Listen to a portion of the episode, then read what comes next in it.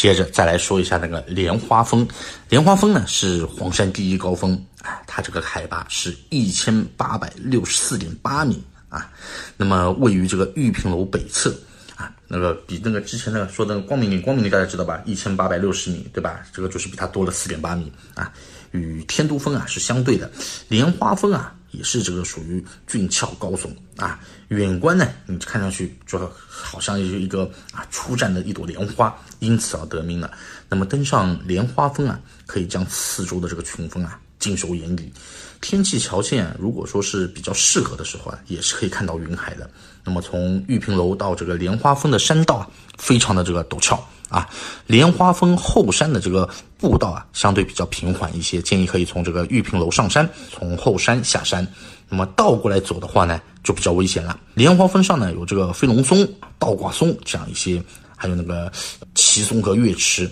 那么香虾池这些名胜的一些比较有名的一些景点都是在这里的。那么山顶呢有这个海拔一千八百六十四点八米的这样一个石碑。啊，几乎每一个登顶的这个游客都会跟那个石碑一起去合影的。此外的话呢，这个莲花峰和其他的一些名山的这些顶峰啊，也是一样，有这个绝顶四周铁锁上面就挂满了各式各样的一些锁。为什么呢？因为很多年轻的一些情侣啊，或者是一些夫妻啊，啊，他们携手扣上这样一个连心锁啊，也是表示这种永结同心这样的一个寓意啊。古人呢一直误以为以前那个天都峰啊是最高峰啊，直到这个明万历四十六年啊，就是一六一八年的时候，徐霞客就是游了这个黄山啊，准确的指出啊，莲花峰居黄山之中，独出诸峰之上，就说是他指出来这个莲花峰是其实最高的啊。好，大家再来看这个啊，这个就是飞来石，又名这个飞来峰啊。仙头峰，这个是位于光明顶和排云亭的这个中间，是黄山的这个地标之一。这个也要给大家来说明一下，这个飞来峰啊，不是咱们以前小时候看的那个《济公传》里面呢说的那个飞来峰啊。济公搬运过来这个飞来峰呢，是在那个杭州灵隐寺前呐。咱们这个飞来峰啊，是另外一个神仙的杰作了。飞来石呢，高十二米，重六百吨，底部呢与这个山石啊，这个接触面积啊很小。看上去呢就像摇摇欲坠，但是它就是啊屹立不倒，非常神奇。那么一九八七年版的这个央视版的那个《红楼梦》嘛，啊曾经也在这边取过景的。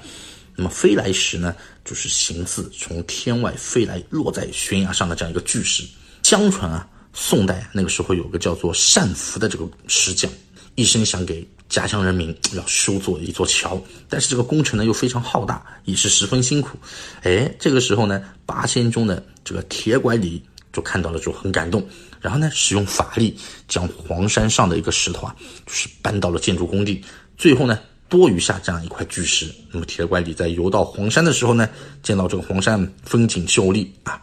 然后呢，便将这个石头落下。从此呢，这个飞来石就在这里落地生根了。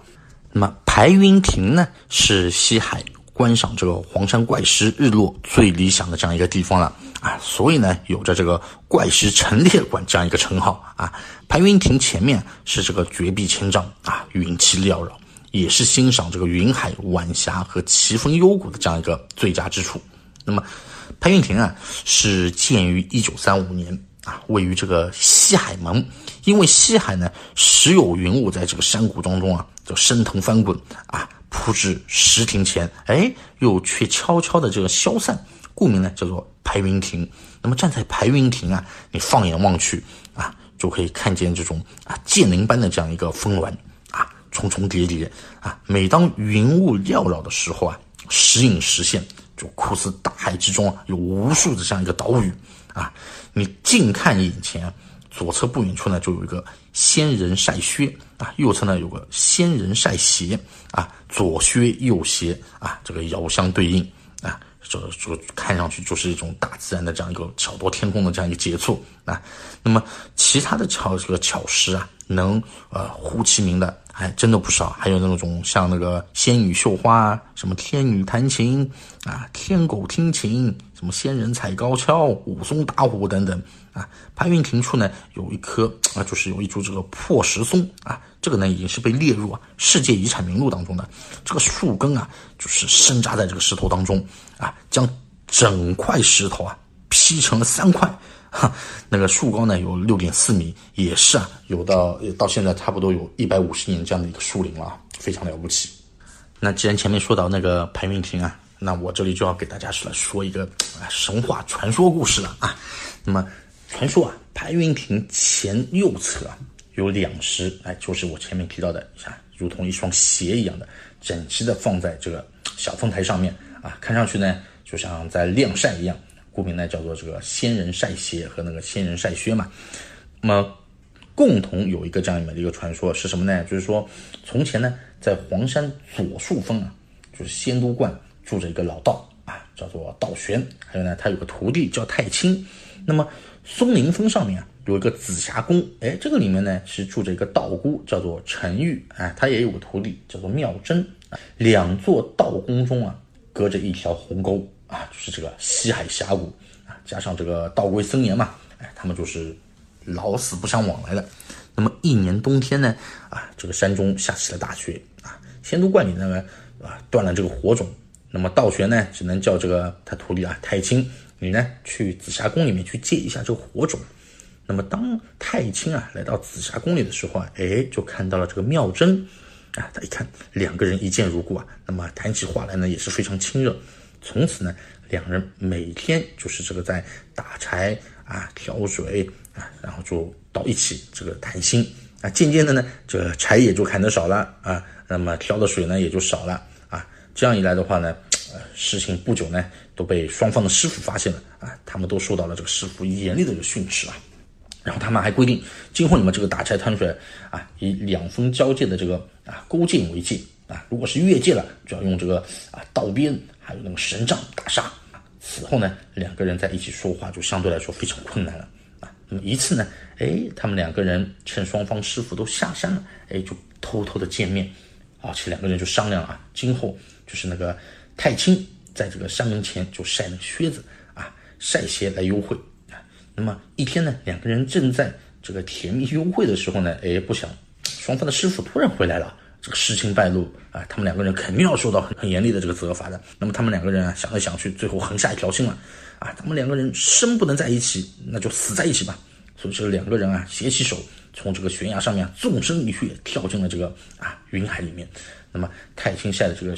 这个靴子和妙真晒的这个一双鞋子都没有来得及收啊，日子久了呢，就变成了这个石靴和那个石鞋啊。也就是如今黄山的这个仙人晒靴和仙人晒鞋这样的一个由来，其实也是一个怎么说呢？就是封建社会，封建社会这个迫害一段绝佳姻缘的这样一段神话传说故事，还是蛮有意思的。接着啊，再给大家来说的呢，就是著名的这个啊，叫做梦笔生花，又称这个笔峰。这个呢，就是在黄山东北部北海宾馆右侧。就是那个散花屋内，与这个笔架峰相近，这个也是属于黄山的一个胜景啊。根据这个开元天宝仪式这个记载啊，李白呢曾经就是梦见一座深山这个松海中啊，有一支巨笔挺立，直插云霄，那么笔端呢有一朵鲜花盛开。之后呢，李白这个游览名山之后啊，来到这里呢，就看到这个笔锋，大以为奇，失声喊道：“梦中之笔。”梦中之笔画原来就在此啊！又一说，这个还有一种说法呢，就是说李白在日游北海的时候呢，与这个诗词林的这个啊禅院长老相遇，两个人呢就是开怀纵谈嘛。那么李白呢喜欢喝酒，大家都知道的啊。酒后呢为表谢意啊，流墨一幅，完毕将这个笔，然后呢往后这么轻轻的一飘啊，就就就一抛，就这样飘飘离去了。此笔呢就地化为这个奇峰。笔尖画树，就现在成为了现在这个啊梦笔生花这样一个景色。那么笔锋啊，在群峰之中呢，这个是突然挺立啊，形状下呢，这个是圆上尖，像一支这种书法家的这个斗笔。那么笔尖石缝中呢，长有一株这个奇巧的古松盘旋曲折。也是非常奇妙的啊，宛如一朵盛开的这个鲜花。那么峰下面有一个巧石，形如这个人这个在睡卧在那边的，所以呢，有人就是把这个景观根据这个形状啊，就是称之为这个梦笔生花，也是非常奇妙的一个地方。另外呢，这个玉屏楼啊，就是位于这个天都峰和那个莲花峰两峰之间了啊。后方呢即是这个玉屏峰，那么玉屏卧佛啊就在这个峰顶头左脚右，惟妙惟肖。那么峰石上呢，刻有这个草书“江山如此多娇”。啊，迎客松呢，其实就在这个玉屏楼的这个左侧。这里呢，还是观赏这个黄山云海景观的这样一个好地方啊。天气晴朗的时候呢，就是可以看到这个附近有人这个叫仙人仙人飘海、扬子过江，还有那个金龟望月啊。前面我也说到过的那个叫做松鼠跳天都，还有那个孔雀戏莲花这样一些奇岩巧石。非常非常的这个迷人的啊，那么玉屏峰前呢有一个巨石啊，看上去像个平台，这个叫做什么呢？叫做文殊台，是观赏这个西海云海的这样一个好地方。那么左有青狮石啊，迎客松啊，右有这个白象石送客松，对吧？啊，这个立雪台啊，这个都是非常非常壮观的啊。那么大家要注意点的是什么呢？就是玉屏楼啊，是前后两路游人啊。聚集的这样一个地方，一般走到这里的话呢，基本上天就黑了。所以呢，我还是建议大家有条件的情况下呢，就是在这个地方住个一个晚上。那么宾馆前的这个文殊台啊，是观海，就是看那个就什么云海的一个最佳地点。迎客松也是在这里的，大家要注意。然后呢，这个玉屏楼呢是玉屏索道的这个上站，下站呢就是那个慈光阁了，大家记住就可以。那么所以说啊，整个黄山景区啊，其实要玩的地方啊，实在是太多了。还有像这个啊，那个鳌鱼峰、百步云梯，对吧？还有这个云谷寺啊、天台啊、白鹅岭、慈光阁、那个黑虎松、狮子峰、丹霞峰啊、清凉台等等啊，只要有时间有体力的，不妨大家会根据自己的自身条件都去欣赏一下。那么要额外说一下，有些朋友体力不行的，那么就可以乘坐这个玉屏索道。那，那么黄山玉屏索道呢，是位于这个黄山的这个精华景区，下起这个慈光阁，上至这个呃蒲团松纵华温泉。那么玉屏两大景区啊，沿途有这个啊圣泉峰，还有那个朱砂峰等一些著名的景点。天都峰和莲花峰两就是两大主峰呢，也是在这个左右的嘛。啊，迎客松就是近在咫尺。那么玉屏索道呢，全长是两千一百七十六米。这个高差呢是在七百五十二米，啊，它是属于那种自动循环式的这种吊箱式的这个客运索道啊，所以说性能上面的话，绝对是安全可靠的。索道运行速度呢，一般最高也就是每秒六米，啊，每小时单向运送的这个客人可以达一千多个人吧。那么索道呢，配备有六人座的这个车厢四十个，那么乘坐这个舒适啊，也是非常方便于大家在这个索道这个车呃这么那个箱子里面去观看这个景色嘛。那么索道周围呢，也是汇聚了这个黄山风景最具代表性的一些，就是雄奇险幻这样一些著名的景点。所以说，体力不行，那么大家就选择啊索道上山，到时候呢再徒步下山，这个都是可以的。